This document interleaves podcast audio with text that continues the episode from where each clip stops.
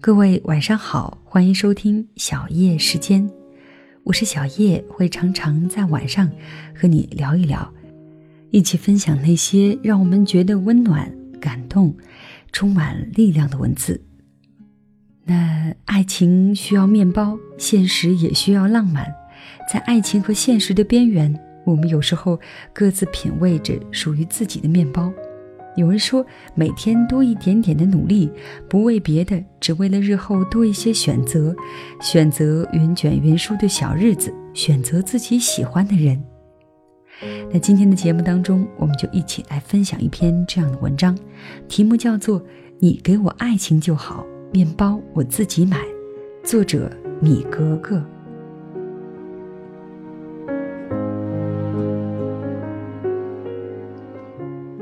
暖暖说，她和前任男友分手时，最痛心的不是就此形同陌路、各安天涯，恐怕今生都不能再见，而是他发的那条短信：“那六千块钱，你什么时候方便打给我吧？”那六千块钱是暖暖的父亲突遇急事时，她从男友那里暂借的，当时加上自己手里的积蓄。凑了三万块钱给家里，早就说好是借，但两个人感情一直不错，甚至有想到将来，事后也就没太着急还。不料就在暖暖刚刚提出分手，且还没掰扯清这段关系的时候，对方就开始索债了。其实前男友也不是真的想要那点钱，他只是想用这样的方式去刺激一下暖暖。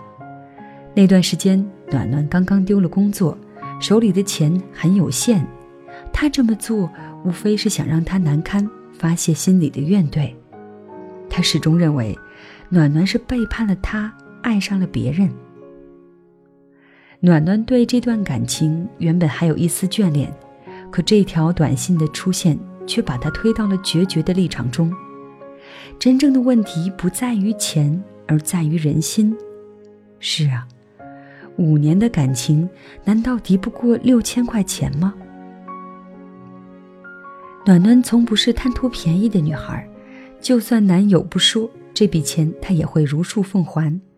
只是话从对方嘴里说出来，终究让人觉得不舒服，甚至有些寒心。第二天，暖暖给前男友发了消息：“钱已打给你，注意查收。”看似云淡风轻的一条消息。每一个字里都挂着眼泪。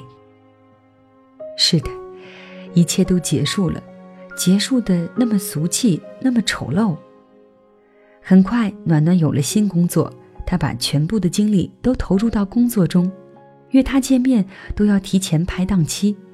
我问他要不要这么拼，他说一定要，我不想再那么狼狈和难堪。爱情这件事。不是倾尽所有就会有好结局，但工作不一样，只要你是真的努力，他定不会辜负你。暖暖的事业开始走上坡路，从最初的月薪三千一路飙升到了六千五，加之年终奖，年薪基本上九万到十万的样子。在四五年前，这样的薪资虽不算太高，但也不算低。周围的姑娘们开始陆续传来结婚的消息，暖暖依旧单着。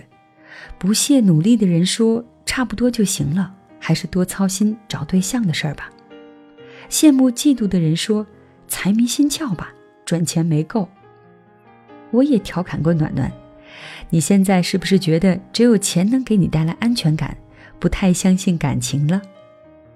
暖暖笑了笑，没直接回答我的问题，而是扯了一句。我可不是那种失恋一次就骂全世界没有好男人的主儿。然而那天晚上，我在暖暖的微博里看到了这样一段话：我努力赚钱，不是因为我爱钱，而是这辈子我不想因为钱和谁在一起，也不想因为钱而离不开谁。如果问我在爱情和面包之间选择什么，我会说，你给我爱情就好，面包我自己买。我总算懂了，这女子是再不想与爱情中掺杂金钱的关系，她想要的是一份纯粹的爱，不为钱而委身于谁，也不想将来为了钱而被迫离开谁。写到这儿的时候，我又忍不住想起了金姑娘，她爱上了家境不富裕的小伙子，对方也真的是有情有义，但金姑娘的父母就是不同意。为了跟心爱的人在一起，她和父母断绝了关系，父母连她的婚礼都没有出席。金姑娘以为今后可以慢慢的融化父母的心，一切都来得及，但现实却给了她重重一击。孩子出生一年后，丈夫突发脑溢血，昏迷两个多月后，总算恢复了意识，可惜身体留下了残疾，半个身子不能动。只能日后慢慢进行康复训练。金姑娘原本还是很坚强的，丈夫昏迷不醒的时候，公公都说要放弃，她却坚持要给他治疗。其实她生病的时候，家里只有两千块钱，所有的治疗款都是借的。当这场风波过去后，所有人都以为天下太平了，至少人都还在呢。没想到时隔一年后。金姑娘在撕心裂肺的痛哭中离婚了，生活的重负她背负不起，她对未来失去了信心。当年所想的不过是找一个能依靠终生的情郎，却从未想到过生活还有这样的时刻，山一样的男人也可能会倒下。有时候我在想，如果金姑娘能撑起这个家，年收入不菲。或是有出色的事业，结局会不会好一些？对于平凡的女子来说，我们不奢望豪门，但能否在生活遭遇滑铁卢的时候，撑起一个简单平凡的家，继续把日子过下去，行不行呢？近两年我的工作一直排得很满，辛苦是肯定的，但我也很享受这份踏实和自足。我在不断努力，希望每年上一步台阶。颇有意思的是，身边也有许多人跟我说：“一个女孩子那么拼干嘛？你赚钱没够呀？”我通常都不解释，偶尔会顺意的说一句：“没办法，天生劳碌的命。”事实上，我赚钱不是因为我多爱钱，而是我看到了生活充满变故，唯有让自己变得足够强大、足够优秀，才能够撑得起自己想要的生活。与感情上来说，经济独立是我的资本，也是我的骄傲。遇见了比我优越的人，我不会觉得是高攀了他；遇见了真爱的穷小子，我也不会让两人的日子过得太寒酸。这，才是我努力赚钱的意义。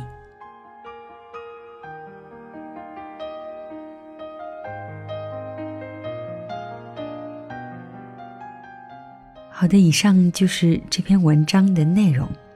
谢谢你的收听，我是小叶。如果你想要收听到我更多的节目，可以在喜马拉雅搜索“小叶三二一”，或者在新浪微博找到一丛蓝给我留言。